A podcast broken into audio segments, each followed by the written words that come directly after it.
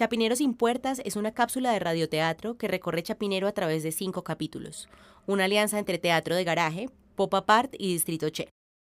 En el marco de ejecución de la beca de fortalecimiento en el campo teatral de Artes, presentaremos dos proyectos escénicos en residencia, 31 de febrero y Circo Orpo, un poco de historia del teatro y anécdotas del barrio. Bienvenidos a Chapinero sin Puertas.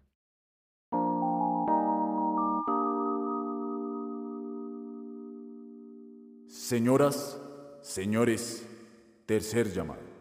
Tercer llamado. La función está por empezar. Abra los poros de su piel y déjese llevar por este viaje que apenas comienza. Por delante tenemos todo un camino por recorrer que nos sumergirá en la profundidad de las historias de las calles que componen este mapa artístico. Abra la puerta y no la vuelva a cerrar. Redescubramos el barrio, recuperemos la confianza y reenamorémonos de Chapi.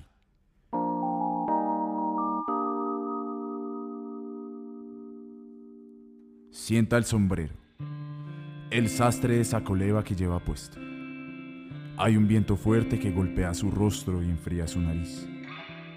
Párese en el centro de la plaza y por estos minutos sienta que es la estatua del parque. Contemple la majestuosidad de la Basílica de Lourdes, y si goza de buena vista, será capaz de cruzar miradas con las gárgolas góticas que desde 1875 vigilan a Chapinero desde las cuatro puntas más altas de la iglesia. Justo al frente está el antiguo Teatro Libertador, que hoy en día funciona como escenario de fiestas, pero hace unas décadas fue cuna del cine y el radioteatro en la capital. Corre el año 1939.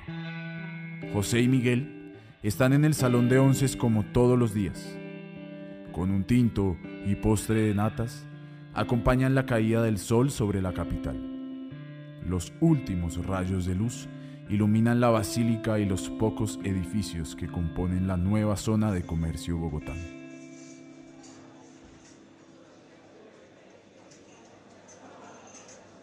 Ada, me siento sumamente agradable aquí con usted, chatico. Porque aunque nos vemos todos los días y a la misma hora, siento que hoy es un día especial. Hoy el tinto está más cargado y las natas están más dulces. ¿Quieres saber por qué, Josecito? Porque abrí la sastrería. Cumplí mi sueño, José. ¿Cómo le parece? No, no, no, no, no, no, ¿qué es esta sorpresa tan grata, Ala? Me lleno de admiración y felicidad por usted, Miguelito. Hace nada éramos unos peladitos nomás. Pero, Josecito, si es que hace nada, Chapinero era un pequeño caserío y hoy amaneció barrio de Bogotá. Fíjese que Gabino, mi abuelo, me contaba que en 1812 esto era una pobre aldea, situada 5 kilómetros al norte de la vieja Santa Fe. La componían unas pocas casas cubiertas con paja, donde los santafereños hacían frecuentes paseos campestres. Y ahora nosotros estamos construyendo nuestro hogar en la zona comercial más moderna de Bogotá. Pues chatico, si usted está empezando con lo de la sastrería, imagínese todo lo que puede llegar a existir en este barrio. Como usted dice, nos estamos volviendo negociantes.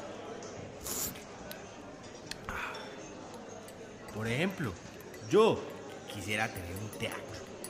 Mi prima Hortensia estuvo en Europa hace unos meses y ella me contó que por allá hay cada vez más cines y que se hacen películas por todos lados. No, la José, mire, ahí está. Si usted llega a poner un cine, yo le regalo todos mis vestidos. ¿Cómo la ve? Pues yo no haría semejante apuesta, Ala. Usted sabe que cumplo con lo que prometo, chinito. Más bien, debería comenzar por llevarme a conocer su negocio. No se diga más, no se diga más, Josecito. Mire, usted termine ese tintico y termine ese postre que hoy lo invita el mejor sastre de todo Chapinero. Yo.